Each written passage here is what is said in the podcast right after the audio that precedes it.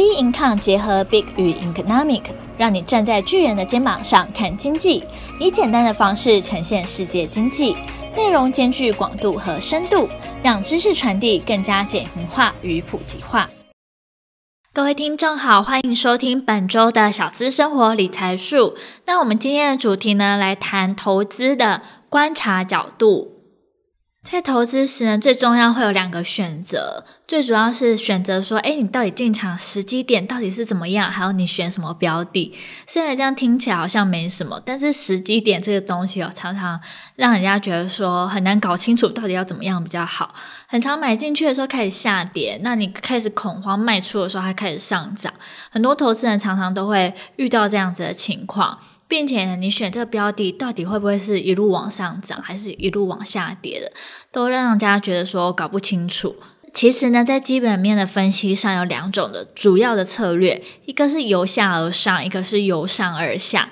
这个同样的这两件事，其实不止在投资上面了，那包括说，像在公司里面的管理，也常会听到什么由下而上、由上而下这样子的概念。那我们今天是来谈，就是投资基本面上面要怎么看。第一个呢，我们先从由下而上来谈起。由下而上呢，注重的是这间个别公司的表现，比较不重视说现在的经济状况或是市场整体的趋势是怎么样。那它的重点呢，比较在于说分析在个股上面，从公司的层面切入。他们觉得说啊，找到企业呢好的公司是一个关键，跟外界景气的变化其实没什么关系。所以对于景气现在到底怎么样，他是不关注的，不考量的。他会把这间公司跟市场上的其他公司做相比啊，来看看他们的估值，判断说他们盈利的机会。所以说会比较着重在于行业还有微观的经济的因素。但是呢，这个会有一个缺点，就是说它可能忽视了可能会影响到公司重要的宏观经济的因素，而且公司数量是非常非常多的，需要找出来好的公司其实也不容易耶。再来的话是由上而下。由上而下的话，它反而是从经济或是市场趋势来选择这个国家或是哪一个市场。那从这边呢，再切入，再选出觉得不错的潜力股。所以说，它比较偏向是以综合因素作为决策的依据。它根据呢目前它的经济状况啊，找到比较有前景的股票。像是我们之前在我们的 IG 上有提到说，第三代半导体这阵子呢也是蛮热门的嘛，一直提到。那包括之前的时候，疫情影响，那时候不是运价很贵嘛，所以我们台湾的货柜三雄的股票还不断不断的涨上去。那它也是会依照说当前的经济状况来选择的。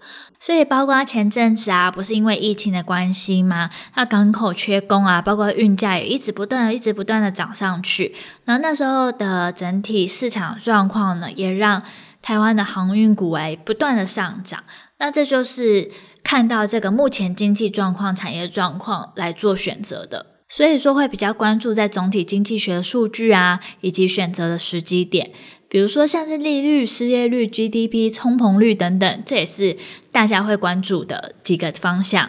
但它的缺点就是说，它可能会忽视公司和投资之间重要的差异。还有市场的行为呢，并不是总可以预测的。就像那时候，大家也不知道说，突如其来会有一个疫情啊，谁都没想到，怎么会那么可怕的东西，并且呢，它需要大量时间去研究，还有很多复杂的总经因素呢，它其实是不断不断在变化的。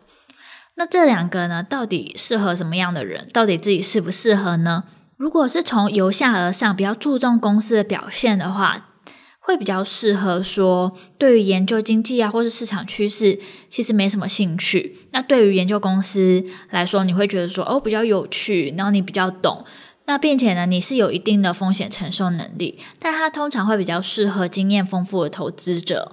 那这个代表人物啊，就是巴菲特。因为巴菲特不是主张价值投资法嘛，目标就是挖掘股票价值好，它可以长期成长的股票呢，并且就持有它。所以其实它的股数并不会说太多，但是它是会非常长期去持有的。由上而下呢，它会比较适合说对世界震惊啊，还有比较浓厚的兴趣，并且呢，做法会比较保守，喜欢低风险方式。那投资经验比较有限的人，可以适合由上而下的方式。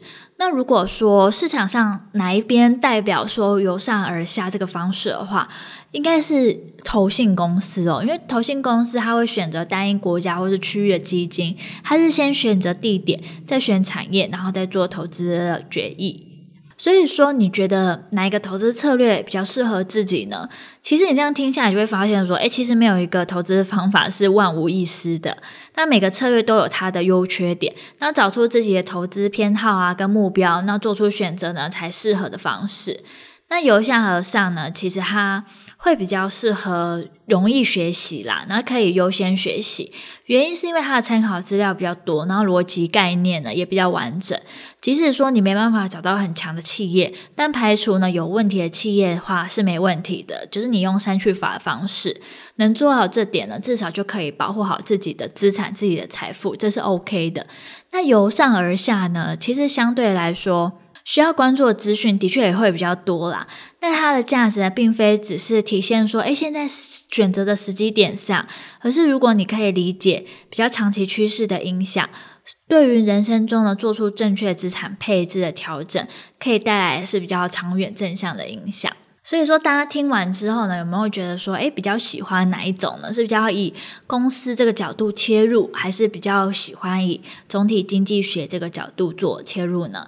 也欢迎大家呢，也可以跟我们分享哦。那包括说你自己平常在投资上面有什么盲点啊，或者说哪边搞不清楚什么状况，其实你也可以留言告诉我。那我们有机会的话，也会整理资料，然后做一集出来跟大家做分享哦。那今天的小资生活理财术就到这边结束。那有任何问提到我们的 IG 跟脸书粉丝专业跟我们留言讨论喽，那我们下期节目见，拜拜。